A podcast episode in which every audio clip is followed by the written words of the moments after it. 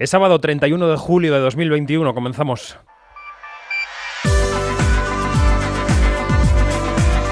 Quinótico, cine, series y cultura audiovisual con David Martos. Onda Cero. El Premier Access de Disney, esa estrategia de estreno híbrida a la vez en cines y en Disney Plus, le deja esta semana a la compañía una noticia sonada que puede marcar su futuro. Scarlett Johansson, la protagonista de Viuda Negra, ha demandado a Disney porque dice que en su contrato estaba muy claro que la película tenía que estrenarse en cines. Hay algo detrás de esto y es que se estipulaban en ese contrato una serie de bonus asociados a la taquilla que hiciera la cinta.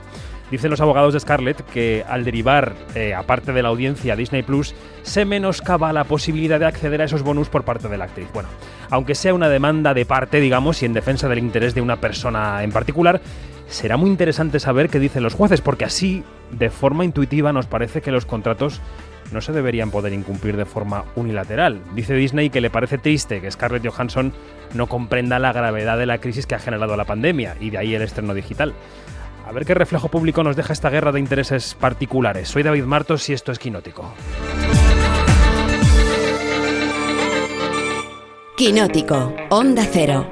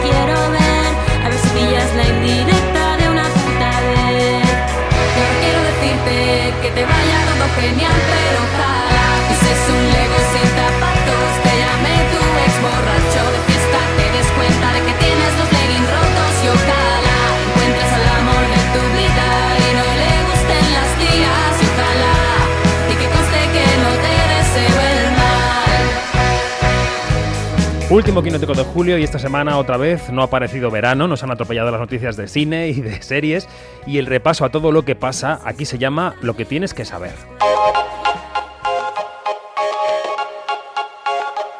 Quinótico, lo que tienes que saber.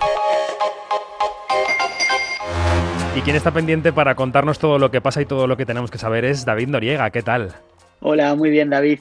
¿Tú qué tal? Muy bien, me alegro de saludarte. Empezamos por nuestra noticia de portada, todo ese lío judicial que se ha montado con la demanda de Scarlett Johansson a Disney. Vamos a contarlo poco a poco si te parece. Vale, pues lo has explicado tú muy bien ya. Algunos eh, actores, sobre todo los grandes nombres ¿no? que tienen capacidad de negociación, como Scarlett Johansson, negocian precisamente con las productoras unos bonus o un porcentaje adicional a lo que cobran por cada película en función de la taquilla que hace esa película, ¿no?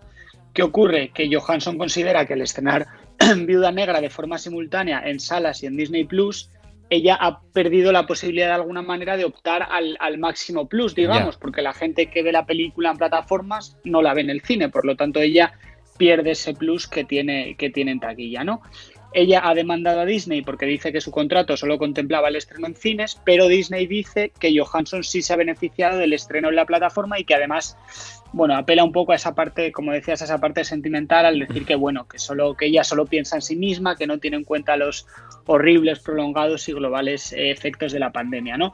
Lo cierto es que la peli, eh, el primer fin de semana en taquilla, eh, hizo muy buena recaudación, fue la, mejor recaudación en un fin de semana desde el inicio de la pandemia, pero también es verdad que la segunda semana fue el mayor, la mayor caída en una película de Marvel desde, desde 2009 y bueno. ella lo, pues digamos que, que señala un poco a, la plataforma, al estreno en, Disney. Pues tendremos que estar muy pendientes de todo lo que ocurra con este pleito de Scarlett, mm. porque creo que puede marcar el futuro, como decíamos en, en portada. Esta semana hemos estado muy pendientes del estado de salud del actor Bob Odenkirk. Eh, ¿Qué ha pasado y cómo se encuentra? Bueno, para tranquilizar a sus fans, el actor tenemos que decir que ya se encuentra estable. Este martes se desmayó mientras rodaba la sexta y última temporada de Better Call Saul, la serie que protagoniza. Allí tuvo que atenderle el equipo médico que enseguida lo llevó a un hospital de Albuquerque y aunque al principio no se sabía muy bien la causa de su desmayo, que le tuvo inconsciente además las primeras horas de su ingreso, sus representantes ya han explicado que, que bueno, que se dio un problema del corazón y estaremos estaremos pendientes un poco para ver cómo, cómo, evoluciona, pero ya decimos que ahora mismo se encuentra estable. Bueno, pues a ver si sigue así, a ver si se recupera. Vamos con el tema de las vacunas. La semana pasada contábamos que Sean Penn se había puesto duro, había anunciado que no volvería al rodaje de la serie Gaslit hasta que todo el mundo estuviera vacunado. Bueno, pues ahora mueve ficha Netflix. Sí, Netflix exigirá a todos los actores y actrices y a todas las personas que tengan contacto con ellos en los rodajes que estén vacunados contra el coronavirus. Es lo que llaman el equipo de zona A. Eh, pueden hacerlo porque la semana pasada las productoras y los sindicatos de Hollywood negociaron nuevos protocolos eh, para esta nueva fase de la pandemia y en, esas eh, negociaciones, en esas nuevas medidas, estaba precisamente esta, que las productoras pudieran exigir a estos trabajadores que tuvieran la vacuna. ¿Y qué pasa con el resto de los trabajadores? Pues de momento esta medida solo afecta a eso, a los trabajadores de la zona, a los actores y a las personas que tienen contacto con ellos. Los empleados de otras zonas no, de momento no se les puede obligar a vacunarse, no entran dentro de ese, de ese acuerdo entre productoras y sindicatos. Lo que sí deben hacer es eh, pues cumplir con esas otras medidas sanitarias adicionales, pues como el uso de mascarillas en la mayoría de los casos o presentar pruebas o, PCR negativas. De todas formas, estas nuevas medidas, esta obligatoriedad de vacunarse, se va viendo producción por producción. Bueno, atención a este movimiento que os contamos ahora que puede parecer inocente, pero quizá no lo es tanto. Ya sabéis los quinóticos y las quinóticas que la NBC, la cadena NBC, dejó caer la ceremonia de los Globos de Oro hasta que la HFPA, la Asociación de Periodistas que está detrás, pues arregle sus problemillas, ¿no? Bueno, pues la cadena pública, la cadena pública no, la cadena privada, NBC es bastante privada, la cadena acaba de anunciar que sí va a emitir otros premios, los People's Choice Awards. Efectivamente, con, con este movimiento la NBC, la cadena privada, se garantiza tener al menos esta, esta baza durante la próxima temporada de premios y recupera una ceremonia, eh, esta ceremonia para una cadena de televisión por primera vez desde 2017. De todas formas, la, gala se retransmitirá también por, por E, el canal por cable de NBC, donde se ha podido ver estos últimos años. Lo que es curioso también es, puede ser casualidad o, puede estar tramado de alguna manera, es curioso que, que los premios que vaya a emitir NBC sean los People Choice Award, porque como sabes, para varias de sus categorías la, la, votación es pública y es algo que contrasta con lo que pasaba con los Globos de Oro, que era justo lo contrario, ¿no? Poca gente y poca diversidad a la hora de, a la hora de elegir a los, a los premiados. Vamos con los proyectos. Están anunciando muchos estas semanas de verano, pero entre los que nos han llamado la atención de forma muy poderosa está una nueva trilogía del exorcista que queremos ver terminada, pero ya, y eso que yo no soy nada fan del terror, como sabes. Sí, bueno, pero aunque nos dé un poco de miedo, hay cosas que hay que ver, aunque no vayamos a dormir. Efectivamente. Bueno, ya, ya se había anunciado que David Gordon Green estaba trabajando en una nueva película, pero ahora nos hemos enterado de que será, no será una, sino que serán tres, tres nuevas películas del Exorcista, que serán las secuelas de la original, aquella de mil, aquel clásico de 1973, y que no tendrán en cuenta a todas las que se han hecho después. O sea que la historia va por su, por su lado. Vale, por su cauce, sí por su camino. Sí, con quien sí contarán será con una de sus eh, protagonistas, con Ellen Burstyn, que vuelve en esta nueva tanda 50 años después. Junto a ella estará también Leslie Odom Jr., el actor de Hamilton y Una noche en, Miami. Esta trilogía está producida por Universal Pictures y se estrenará en streaming en la plataforma Peacock en octubre de 2023. Pero bueno, todavía no está claro, falta mucho tiempo y todavía no está claro si el estreno será solo en, en plataformas, si será de forma simultánea en salas y, plataformas, bueno, de aquí a 2023 eh, podremos hablar mucho del, tema. Iremos viendo. Venga, otro proyecto, en este caso de Sam Mendes. El artífice de 1917 volverá a ponerse detrás de la cámara para dirigir a Olivia Colman y el contraparte de esta actriz delante de la cámara va a ser una estrella emergente. Pues sí, Mendes estaba tomando su tiempo, pero ya tiene coprotagonista para su nueva película. Será Michael Ward, uno de los protas de la serie Top Boy de Netflix, que ha aparecido también en Lovers Rock, la segunda parte de, de Small Axe, la antología de Steve McQueen. Eh, parece que esta película va a ser su puesta de largo definitiva. Empire of Light, e Imperio de Luz, comenzará a producirse en el otoño de 2022 y en ella veremos una historia de amor ambientada en un antiguo cine de la costa del sur de Inglaterra en la década de los, de los años 80. Qué buena pinta. Y en España, HBO Max le ha dado luz verde a una nueva comedia española que se va a llamar Sin Novedad y que va a estar protagonizada por Carlos Areces y por Arturo Valls. Y por nuestra queridísima Tonia Costa, por Pilar Castro, Ariana Torrevejano y Omar Banana. Muy bien. Estos seis cómicos serán las caras visibles de esta adaptación del formato australiano No Activity, que contará con seis capítulos de 25 minutos cada uno. En ella veremos pues, cómo se desarrolla una operación de vigilancia policial aparentemente rutinaria, normal, en la, de estas en las que nada puede salir mal, pero bueno, si tienes, si tienes a estos actores como policías y delincuentes, ya te puedes imaginar que al final pues las cosas van a acabar saliendo regular para, para gusto de los amantes de la comedia, me imagino. Bueno. Pues David Noriega, te voy a despedir ya porque vamos a hacer una llamada que ya es tradicional en Quinótico a esta altura del año. Así que hasta la semana que viene, David. Pues me quedo aquí escuchando si hablamos la semana que viene. Venga, un abrazo, hasta luego. Un abrazo. Hasta luego, te despido porque el Festival de San Sebastián presentó ayer viernes, día 30, el cine español que competirá en su sección oficial eh, el próximo mes de septiembre, como es tradicional en San Sebastián. Siempre esa rueda de prensa se convierte un poco en el muestrario de nuestro cine de cara a la próxima temporada. Y siempre buscamos el contexto, la guía, la guía del director del festival. José Luis Rebordinos, ¿qué tal?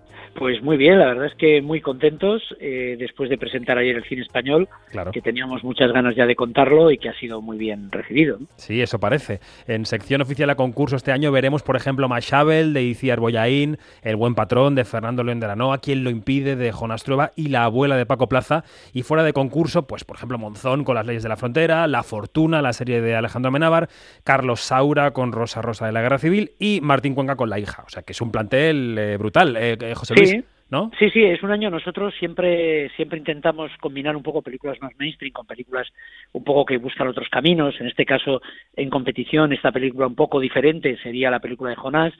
Pero es verdad que, que, que, este año son todo grandes nombres, ¿no? Son gente muy potente. Yo creo que no, no recuerdo en 10 años una selección de películas españolas tan poderosas eh, en cuanto a nombres de realizadores importantes, ¿no?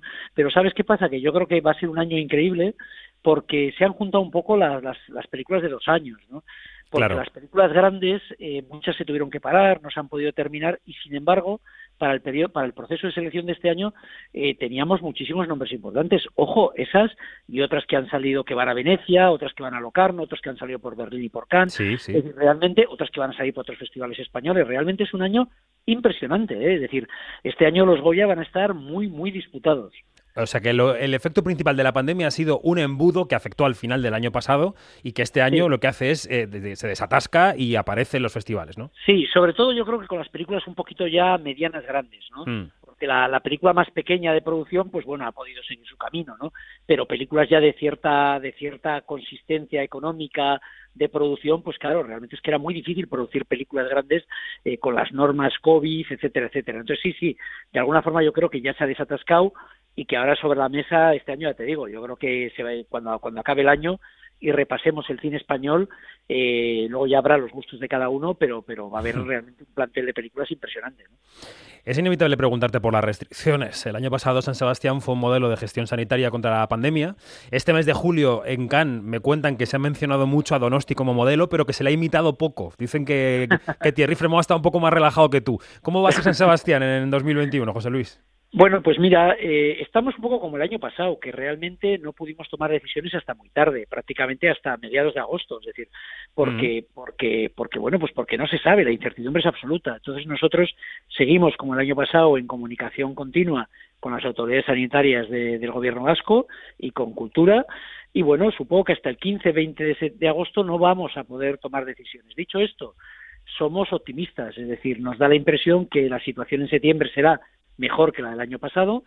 Nuestros objetivos, eh, el año pasado tuvimos un festival a un 40% de, de acreditados y a un 40% del público.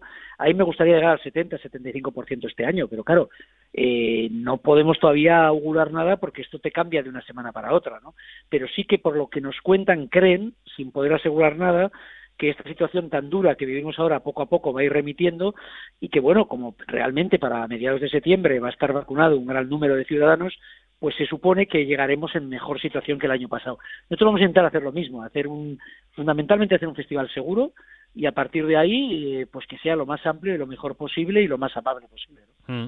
¿Y esto cómo va a afectar al talento, sobre todo estadounidense? ¿Van a venir las estrellas, José Luis?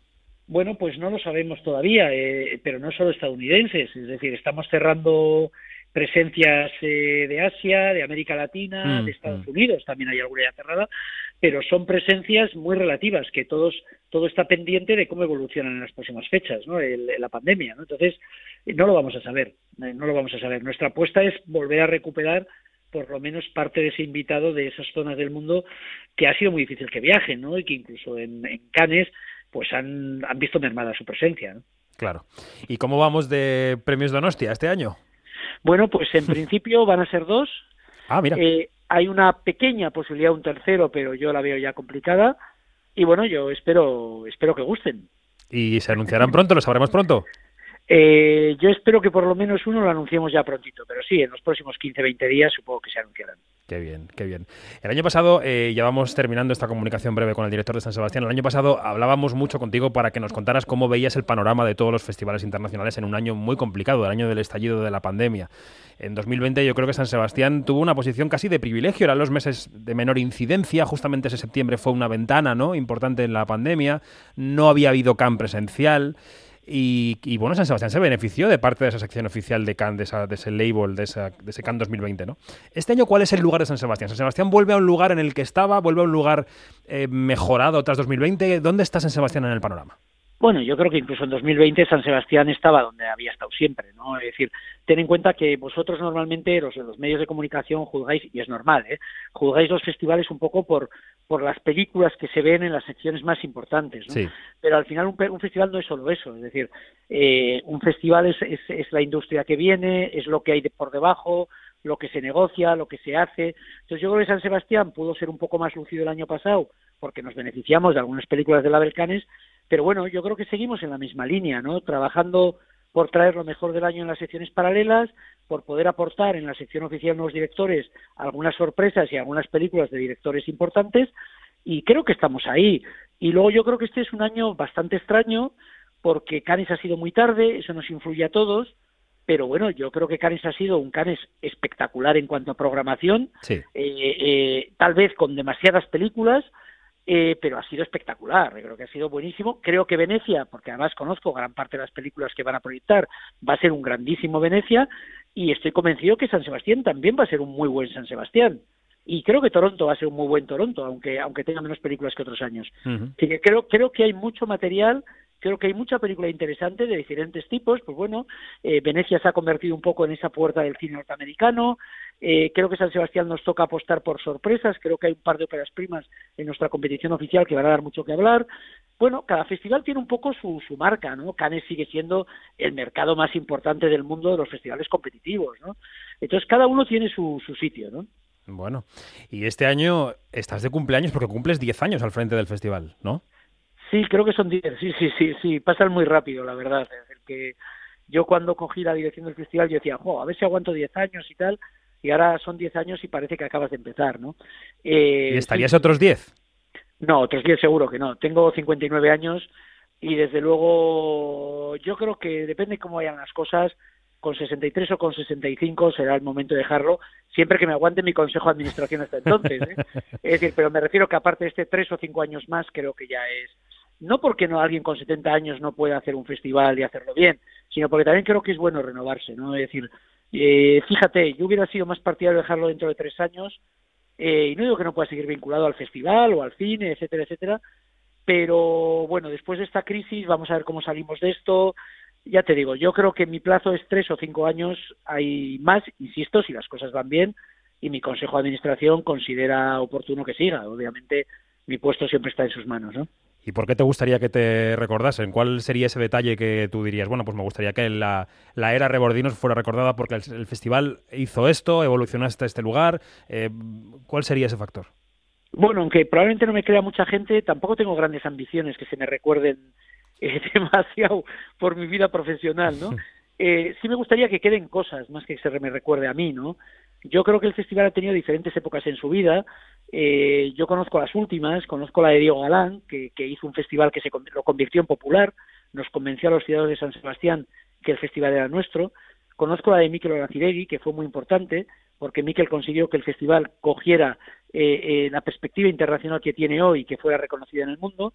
Y creo que nuestra época ha sido la época de, la época de industria, ¿no? La época que nos convencimos de que San Sebastián tenía que tener una industria fuerte. De hecho, en ocho años pasamos de 500 y pico acreditados de industria a más de 1.800, eh, pero porque las épocas cambian y ahora un festival como el nuestro tiene una fuerte presencia en la industria y se hace negocio o estás muerto, me gustaría también que se recuerde por todo lo que estamos haciendo como festival de todo el año, alrededor de la educación, de la formación, de los nuevos talentos, esa escuela de cine en la que participamos, ese tipo de cosas. Pero más que que se me recuerde a mí, que de verdad yo quiero que me recuerde la gente, mi gente, a la gente a la que quiero, eh, lo que quiero es que queden cosas, ¿no? De, de, mi época y del equipo que hemos hecho esto, porque no soy solo yo, ¿no? Es un, equipo de gente que estamos trabajando juntos y bueno, y esperamos dejar un festival en muy buena salud a, la siguiente dirección del festival, Bueno, de momento centrados en la edición 2021 que llegará en, en eh, mes y medio aproximadamente. José Luis Rebordinos, director, muchas gracias y un abrazo.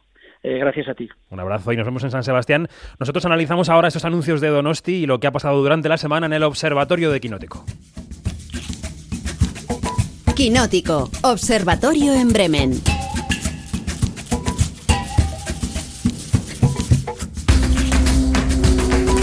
Y hoy en el observatorio, este sábado por la noche, tenemos eh, en Bremen a Yanina Pérez Arias. ¿Qué tal? Hola, ¿qué tal? Fiebre del sábado por la noche. Efectivamente. Y a Begoña Donat, que no está en Valencia, que está en su última noche de la Atlántida Mallorca Film Fest. Bego, ¿qué tal? Ay, no me lo recuerdes. Encantada de, de venir a, por primera vez a cubrir este festival. Ha sido maravilloso. Hablamos hoy de festivales entonces, esto queda muy claro. Estos últimos fines de semana estamos recogiendo en el observatorio las novedades que van lanzando los festivales. Y el primero que se ha lanzado esta semana a, dar titulares ha sido Venecia, que ya se confirmó el lunes en todo su esplendor, se confirmó su sección oficial. Sabíamos que iba a estar Almodóvar con Madres Paralelas abriendo, sabíamos que estaría la Dune de Denis Villeneuve, que finalmente va fuera de concurso. Esto ya ni es sorprendente, ¿no? Que digan Dune, fuera de concurso. Hmm. Sí, bueno, ha sido como que un golpe bajo para los que esperaban que compitiese, ¿no? Pero, pero bueno, vamos a hablar más de, los que están en competición. Me parece bien, me parece bien. Ahora lo que sabemos es que sí estará la Spencer de Pablo Larraín, sí estará el mexicano Michel Franco con Sundown y estará, por ejemplo, el veteranísimo Paul Schrader con The Card Counter. There is a weight a man can accrue. This is where all the good stuff happens. The weight created by his past actions. It is a weight which can never be removed. Una película sobre juego con Oscar Isaac. ¿Es el festival de Oscar Isaac? ¿Es el Oscar Isaac Festival? Este Pueden hacer un festival entero con Oscar Isaac. No me va a molestar. Es más, del cine lo pueden poner a cantar porque también canta precioso y maravilloso. Todo lo que hace él es fantástico. Sí, va a estar con dos películas y con la esperadísima versión de escenas de un matrimonio. Sí, y esto es increíble, ¿no? Junto a, tu amiga Jessica Chastain. pero también va a ser el, festival. Ojalá el reencuentro. Eso. Pero también va a ser el festival de Penélope Cruz, ¿no? Con dos películas en competición. Sí, es cierto. Allí va a estar Penélope con madres paralelas y con competencia oficial. Ahora que tenemos las películas, eh, realmente se confirma lo que comentábamos la semana pasada de que es un festival apabullante, ¿no? Decíamos, decía Janina, no le ha comido la tostada Alberto Barbera a Thierry Fremont, le ha comido las baguettes enteras, ¿no? Es que le ha pasado la mano por la cara literalmente. Así es, así es. Yo creo que, que Barbera se está mm, ha, tomado un impulso increíble en los últimos años y este año ha sido definitivo para lavarle la cara a Fremont y claro, eh, vamos a hablar más adelante también de, lo de, lo de Netflix, que em, eh, por ejemplo Begoña, yo creo que Begoña tiene algo que decir a, sí, que lo apuntó la semana pasada, ¿no? Apuntó que Netflix volvía también a Venecia, ¿no Begoña? Con la mano de, de Dios de Sorrentino y con em, la película de James Campion. Sí, em, claro, al poner tantas cortapisas en Cannes, el hueco que se ha abierto las plataformas para poder acceder a la competición oficial es, es eh, Venecia. Y, de esa manera lo que pasa es que se está cerrando la puerta a Cannes a, directores por los que está apostando las grandes plataformas como ya en su momento sucedió con, con The Irishman y con, y con Scorsese. Así que, bueno, pues los que vais a Venecia vais a tener esa, ese, preestreno que, no, que veremos nosotros más adelante. ¿Tú qué vas, Gianni? Dime, yo Creo que, sí, yo creo que a futuro eh, el Festival de Cannes va a tener que replantearse esto, va a tener que conversar con los, con, los distribuidores franceses, mm. con el sector, va a tener que poner puntos claros sobre las IES porque mm, esto se les va a quedar muy, muy pequeño. ¿Qué es lo que, más ganas tienes de ver, Janina? Tú que vas a estar allí en el Ay, bueno. Vamos a ver, me voy a referir principalmente a la competición. Por supuesto que al Modóvar pero también eh, la Spencer de la Rain, la comedia competición oficial de, los argentinos Duprat y Con. Lorenzo Vigas, por supuesto, el venezolano, Michelle Franco, que tiene una, una filmografía súper interesante, pero también las películas de, de, Jane Campion y de la iraní estadounidense Anna Lily Amipur, que es una, una de estas de estas eh, de estas cineastas que tienen una um, digamos que una identidad muy muy marcada. Ya lo vimos con chica sola regresa a casa. Y es un, eh, lleva una película otra vez de género a la competición eh, oficial con Mona Lisa and the Blood Moon. Fuera de concurso a mí lo que más me apetece ver lo que más me apetece ver sin duda o sea estoy deseando verlo es esa última noche en el Soho de Edgar Wright lights are much brighter there. You can forget all your troubles, forget all your cares. So go downtown. Things will be great when you're downtown. No finer place for sure. Y esta versión de Petula Clark del tráiler me tiene también muy loco. Con Anya Taylor-Joy, la película con Matt Smith. ¿Le tenéis ganas como yo? Porque yo viendo el tráiler ya lo que quiero es verla todo el rato, sin parar. Bueno, ya yo grité un sí, que se me escuchó. la que se quedó calladita fue Begoña. Va a ver, Begoña. Begoña ahora le tiraré de la lengua con Toronto, que es lo que mejor pero conoce. Como, yo no voy a ser la que vaya a cubrir Venecia, claro, que le tengo ganas, ah, pero cierto, tengo que, tengo que, bueno, ir limándome los dientes hasta que llegue el momento, claro. También fuera de concurso estará el duelo final de Ridley Scott y esas escenas de matrimonio em, de HBO que mencionaba Janina. Mira, te voy a decir una cosa. Yo quiero tener la energía apabullante de Ridley Scott que va para los 84 años y ha hecho en estos últimos meses Duelo Final, House of Gucci, que espero y aspiro que lo incluyan en último momento en Venecia, mm. espero por favor, y además tiene cuatro peliculones en desarrollo, uno de ellos es Gladiator 2. O sea, yo quiero, quiero esa energía, por favor. Bueno, esto en cuanto a Venecia, allí estará competencia oficial, lo hemos dicho, de Mariano Con y Gastón Duprat, con Antonio Banderas y Penélope Cruz que abrirá también la sección Perlas del Festival de San Sebastián. San Sebastián ha anunciado, lo anunció ayer, su cine español. Lo enumerábamos hace un ratito con José Luis Rebordinos aquí en el programa. Entre las películas que van a estar en sección oficial figura ese nuevo, esa nueva historia de Iciar Boyaín que se llama My No puedes actuar tú solo como te dé la gana. Yo maté a cuatro personas por esa puta organización en la que tú estuviste un mes, así que a mí no me hables de traición. Fuera del colectivo hace frío, Ivonne. Todo va a estar bien, tranquila que es una pantomima más, otra más. Juan Mario hubiera hablado hasta con los que lo mataron, si lo sabes mejor que nadie. Machabel es la historia de Machabel Lassa, la viuda del político socialista Juan Mari Jauregui, que fue asesinado por ETA en el año 2000. Blanca Portillo es Machabel Lassa y Luis Tosar es uno de los etarras que lo mataron, ¿no? Que decide entrevistarse con la viuda de la víctima. Es sin duda, yo creo, una de las películas del año. Nos va a dar interpretaciones que van a estar en los premios. Em, bueno, decíamos antes que va a estar también em, Jonás Trueba en competición, aparte de esta película de Iciar eh, Boyaín, em, que va a estar Saura abriendo fuera de concurso. ¿Qué os parece la selección española de San Sebastián? Yanni, ¿le has podido echar un vistazo? Sí, a mí te voy a decir que me entusiasma muchísimo, muchísimo, pero voy a poner, me voy a poner quejica.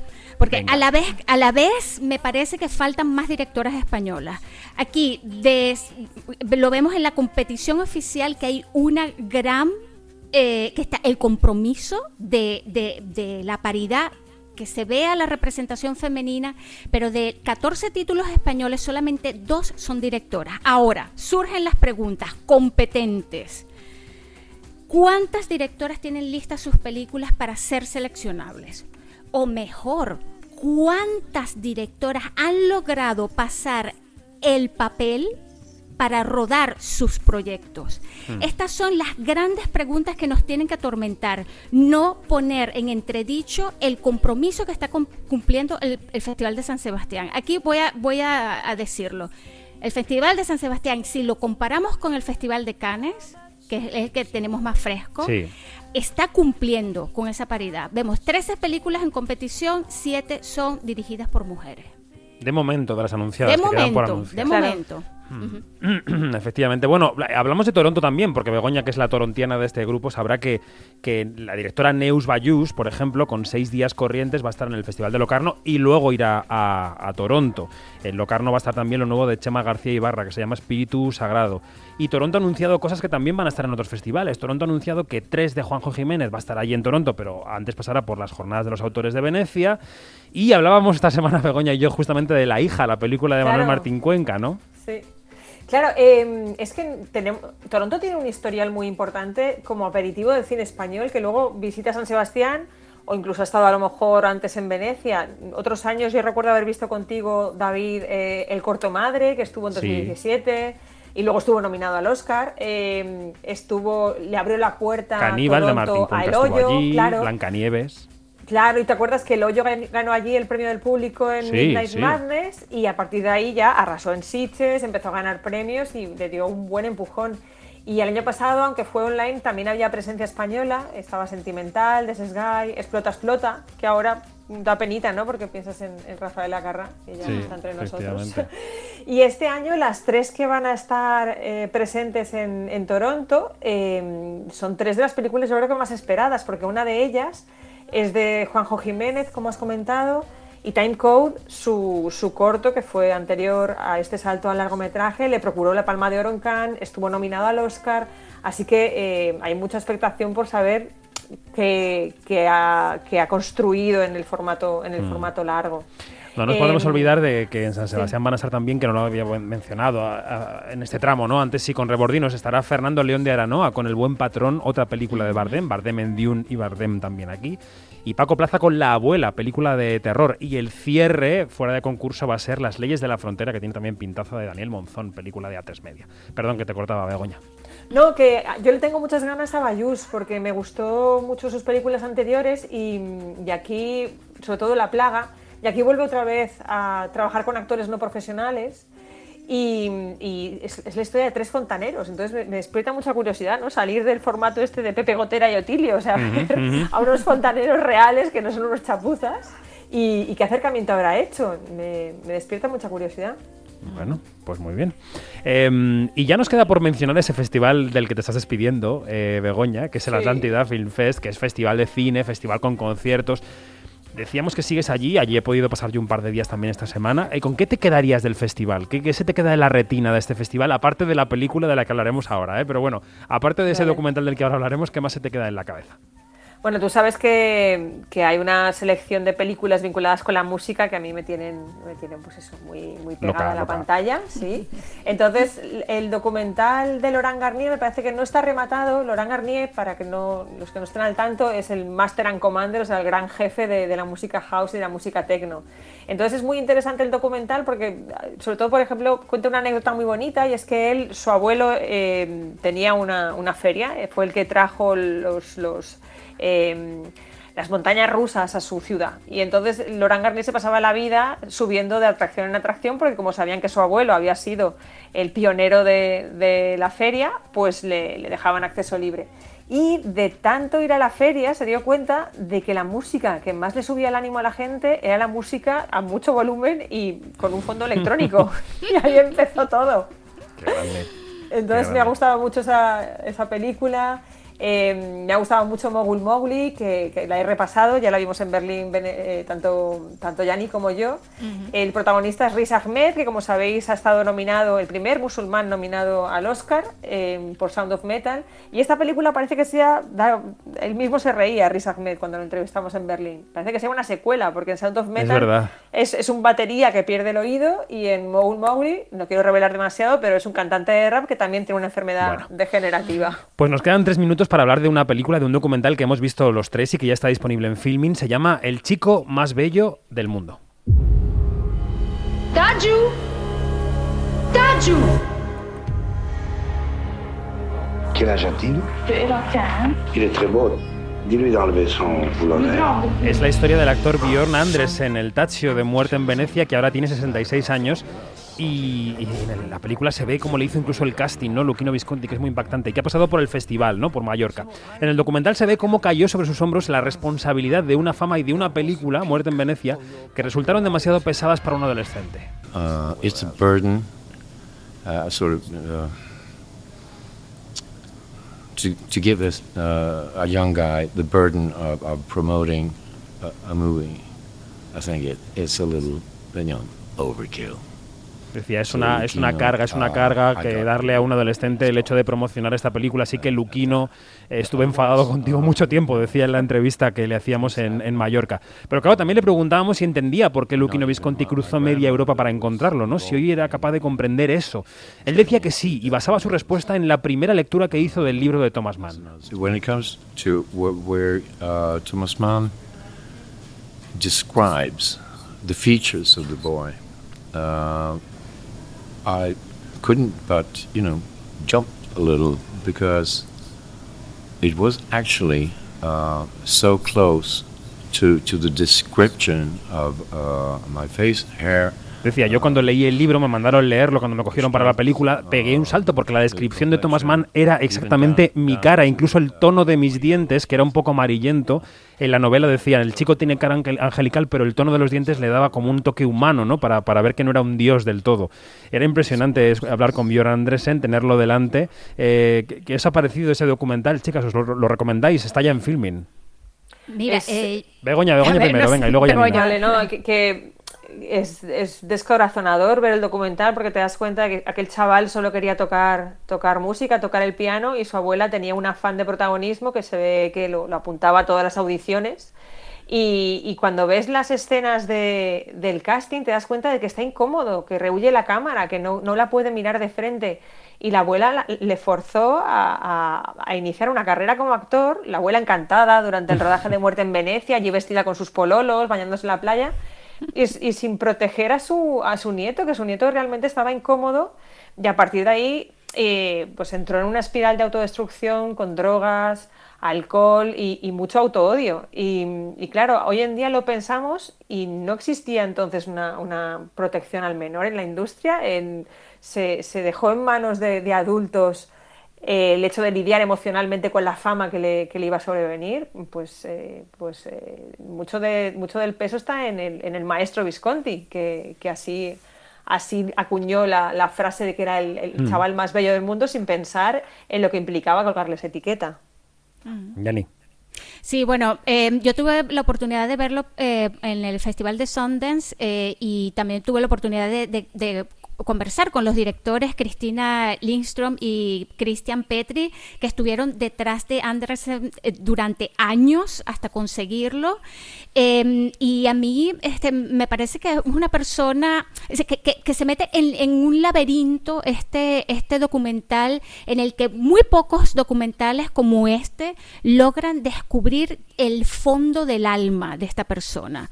Eh, es un documental que es muy, muy documental de cebolla, o sea que va de capas, de capas, de capas y llegas al corazón.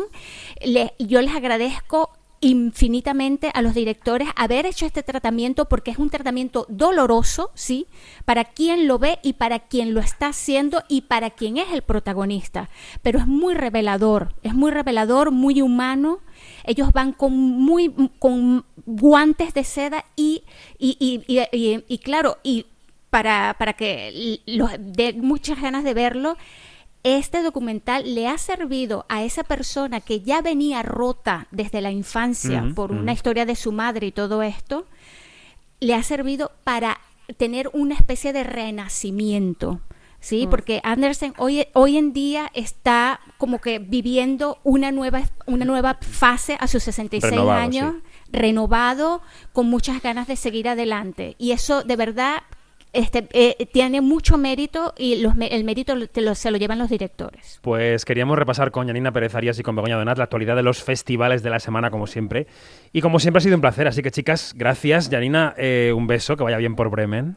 Un besazo para los dos. Y Begoña, Abrazos, despídete, despídete con un buen concierto de Mallorca. Con Rigoberta Bandini esta noche, sí. Venga, muy bien, chicas, gracias. Un beso. Un abrazo, hasta pronto. Adiós. Ahora escuchamos la charla con otro de los invitados de la Atlántida, el creador audiovisual Carlo Padial, que es el artífice de la serie Doctor Portuondo. Es la primera serie de filming, la veremos en octubre, y cuenta las peripecias de un terapeuta que existió en la vida real y al que da vida Jorge Perugorría. Escuchamos la charla con Carlo Padial. Quinótico, la entrevista. Jose Sancho is hot tonight. Got string guitar and bright red lights. Susie Grady spins around her tables, her drink tray balancing way up high. Buffalo ain't got salsa radio, but Jose can play it for you. And Susie Grady's got tango, mambo, cha-cha shoes. Susie's Mustang is parked outside. I'll ride in after closing time. See how Jose goes riding shotgun with six cold Lone Stars and one fat lime. Buffalo ain't got salsa radio, but Jose can play it for you. And Susie Grady's got tango, mambo, cha-cha shoes. Carlo Padial, ¿cómo estás?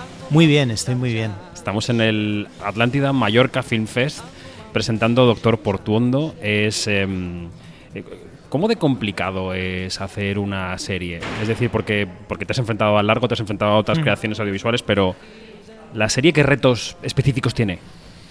Eh, pues, pues la verdad es que la- lo bonito que tiene el, el como, supongo, lo bonito, yo califícalo como quieras, que tiene lo, la manera que tengo yo de acercarme a las cosas es que el- lo hago de una manera como muy personal, muy creativa, pero porque no tengo Ujú. otra, es decir, no, no por ninguna valentía, es decir, eh, de hecho, una de las cosas que me gusta de hacer eh, cine o ahora una serie o incluso un libro es como soy autodidacta porque yo estudié en una escuela de bellas artes y estudié como para ser dibujante y, y- o pintor Sí, o algo así, sí. pero era malísimo en ambas cosas.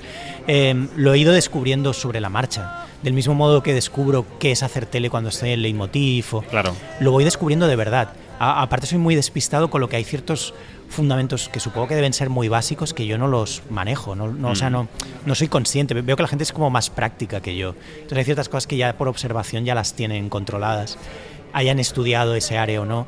Y yo en cambio lo tengo que descubrir por mí mismo y muy desde el centro de la actividad. Sí. Entonces hacer una serie, eh, yo creo que para nosotros ha sido, es curioso, creo que para nosotros ha sido más fácil hacer una serie de lo que ha sido hacer las pelis, por ejemplo, porque previo a las primeras pelis, previo a Milo Corasmus o a algo muy gordo o demás, eh, habíamos hecho varias series, Carlos de Diego y yo, para Barcelona Televisión. Es verdad que casi todas de documental y de reportajes y demás, pero eh, el formato seriado, digamos que lo, lo entendíamos bien, yo creo. Mm. Lo- de- sin ser grandes consumidores, soy consumidor de toda forma audiovisual, pero, pero sin ser un loco de las series. Entonces, habíamos hecho tantas, creo que habíamos hecho unas cinco para Barcelona Televisión durante varios, bastantes años estuvimos haciéndolo, que en realidad eh, creo que, un poco los humores internos y las estructuras y tal de lo que queríamos atacar, de cómo la queríamos atacar, lo teníamos claro. Mm. Para que quien nos escucha tenga algunos ingredientes sobre este Doctor Portuondo, vamos a decir que es la primera serie de filming, la veremos en filming este otoño, no sé si tenemos fecha exacta o tenemos mes Octubre. aproximado, octubre. Eh, diremos también que es tu segundo acercamiento al Doctor Portuondo después de un libro y el Doctor Portuondo fue tu terapeuta. Sí. sí, Todo esto sí. procede de tu proceso de terapia y de que te encuentras con un personaje completamente excéntrico y que te aporta cosas a tu vida que quieres contar primero en un libro y luego en una serie. ¿Qué- qué- ¿Quién dirías que es el Doctor Portuondo que era el Doctor Portuondo? Bueno, el doctor Portuondo Real era un tío fascinante. A, mí me cambió la vida de verdad y supongo que eh, el- hacer un libro y hacer una serie es, aunque la serie es un, es un proyecto que, que me ofrecen, eh, que no parte de, de una idea original mía como el Mm. libro, pero entiendo que, que es mi manera de, de- de responder a ese impacto que tuvo en mí esa persona. O sea, era alguien de verdad extraordinario. O sea, era una persona que creo que él por, su manera de funcionar no le interesó demasiado darse a conocer más de lo que se dio, pero que cuando lo conocías lo ponías automáticamente a la altura de, como te decía, de, como, como decía en otra entrevista, como un poco de Jodorowsky. O, o sea, era una de estas personalidades alucinantes de la segunda mitad del siglo XX que lo había vivido todo. Había vivido el exilio, había vivido la revolución cubana, que primero eh, la aceptó y luego vio cosas que no le gustaron y se tuvo que escapar. Eh, había sido boxeador, había sido filósofo, había vivido en Estados Unidos tratando a pacientes psicóticos, había escrito unos 30 libros para Biblioteca Nueva, divulgativos, con lo que era una persona muy sabia, pero con un sentido del humor brutal, eh, y que sobre todo eso te transformaba con, con, una capacidad increíble de leerte. Era, era una persona muy intuitiva, sabía automáticamente cuáles eran tus conflictos, sabía cómo eras, y tenía como el timing adecuado, que suelen tener los psicoanalistas, pero que él lo tenía de una manera finísima, para darte la clave necesaria en el momento adecuado y entonces era una persona fascinante. Yo con el libro intenté dejar constancia de esa persona porque me, parecía una, una, pena que nadie más lo conociera, Claro, claro. Solo, solo, se le conociera en ámbito psiquiátrico, ¿no? psicoanalítico. En los dos primeros episodios que ha podido ver la prensa aquí en el Atlántida, hemos visto que él en la terapia, el personaje, evidentemente, que interpreta Jorge Perugorria, ¿no? lanza frases eh, sueltas, de repente baila con el paciente que es tu alter ego, del que ahora hablaremos eh, más adelante. Eh, ¿Eran así las terapias con él? ¿O en los primeros capítulos de la serie lo que has querido es darnos el histrión, darnos un poco la anécdota y luego vas a ir profundizando en cómo era la terapia? Todo lo que todo lo que se ve en los seis capítulos, lo más extremo es todo tal cual. Uh -huh. Pero sí que es verdad que como en cualquier obra audiovisual o incluso pasa en el libro, te permites síntesis, ejercicios de síntesis. Claro. De, o, o, determinadas maneras diferentes de. Pero lo de bailar en, en, en la recepción, por ejemplo, es algo que, que, que, ahí me sucedió en un par de ocasiones, dando círculos en, en la, en la, en la, recepción mientras me decía a la oreja lo del el baile de la vida, el baile de la vida. Todo, todo, eso, lo, todo eso lo he vivido. Y mm, el estirarse él en el diván porque consideraba que lo que él pudiera contar era más interesante que lo que pudieras contar tú, también era una, una cosa frecuente. Hay que decir que, claro, yo, yo, hice terapia cinco años.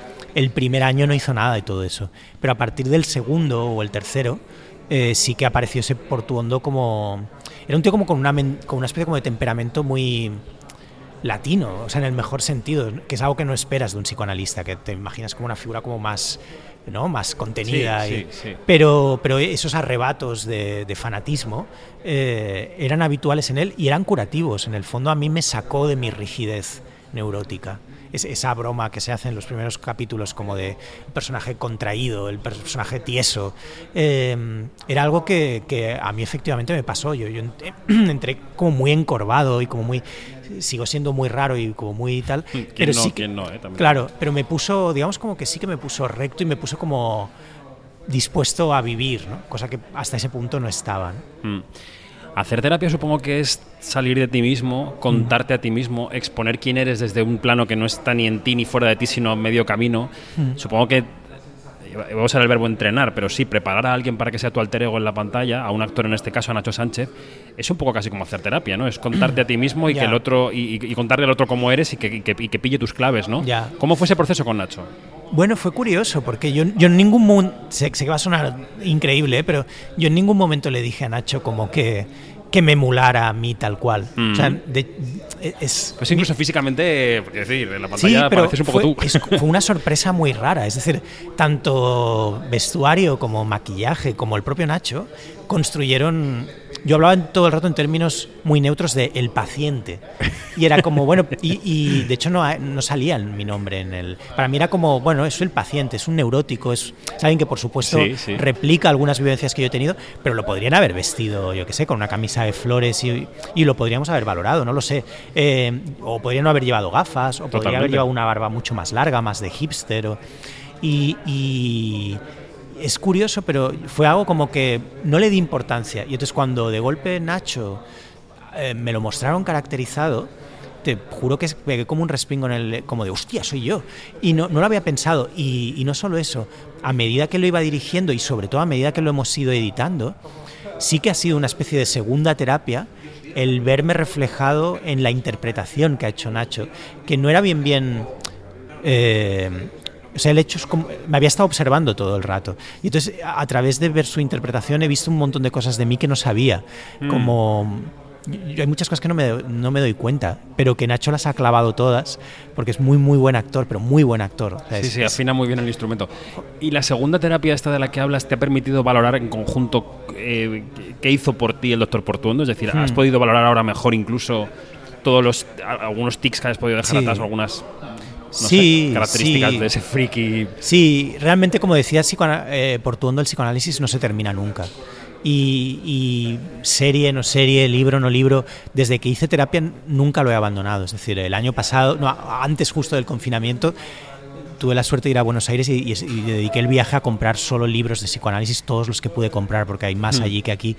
Y nunca lo he dejado, es decir, nunca he dejado de leer el psicoanálisis, ah, nunca he dejado de interesarme y nunca he dejado el autoanálisis que es una cosa que no es tan rigurosa obviamente como la terapia, mm. pero que es muy valiosa para mí. Con lo que digamos que, es, que este proceso de hacer la serie, de volverme a enfrentar a, a mí, a mis neurosis, a, eh, no, no, ha sido una, una, especie de nuevo capítulo tan marcado porque nunca lo he dejado.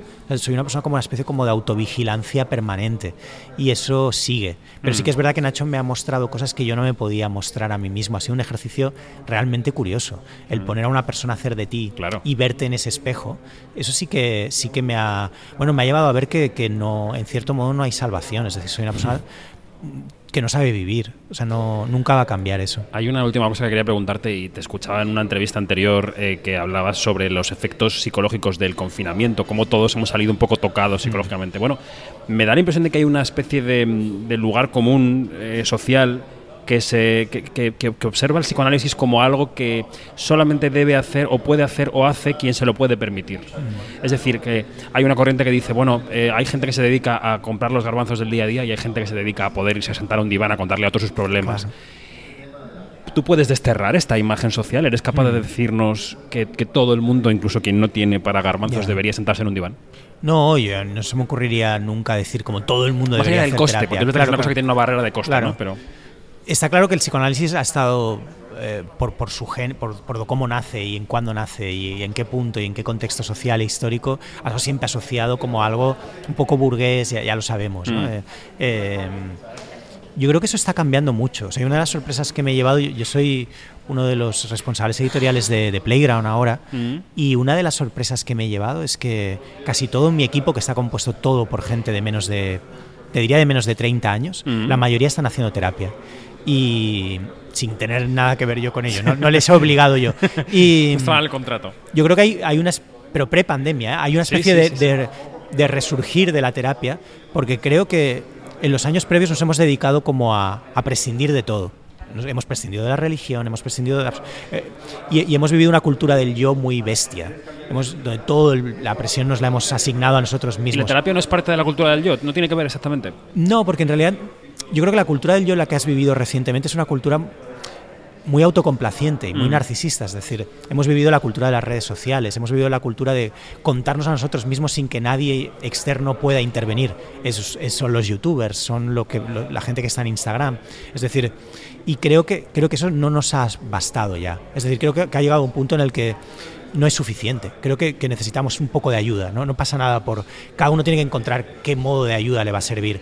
Pero sí que creo que creo que hay una vuelta a la terapia y sí que creo que también que con esa vuelta a la terapia viene, por un lado, el revaluar ciertas cosas que se han quedado de manera natural antiguas porque están concebidas a finales del siglo XIX, principios del XX, pero también de ver lo increíblemente valioso que es el, psicoanálisis o el, o el, pensar en ti o el crecer o y, el, psicoanálisis como herramienta ¿no? para lograrlo. Bueno, pues esta entrevista ha quedado un poco seria, pero la serie no lo es. La serie llegará en octubre a Filmin. Carlos, te agradecemos mucho que hayas estado con nosotros. Muchas gracias. Y suerte con la, con la serie.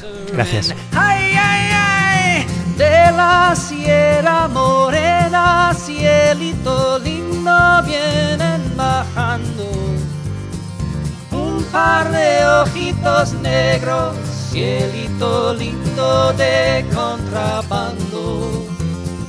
Ese lunar que tiene cielito lindo junto a la boca. No se lo des a nadie, cielito lindo que a mí me toca.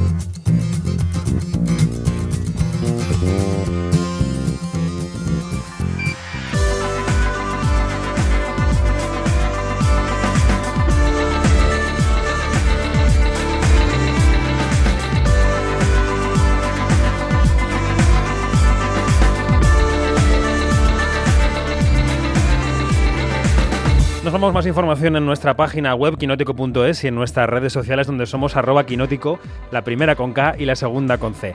Gracias a José Luis Pérez por estar a los mandos técnicos. Nosotros volvemos mañana. Mañana a esta misma hora estaremos en la antena de Onda Cero. Buenas noches. Adiós.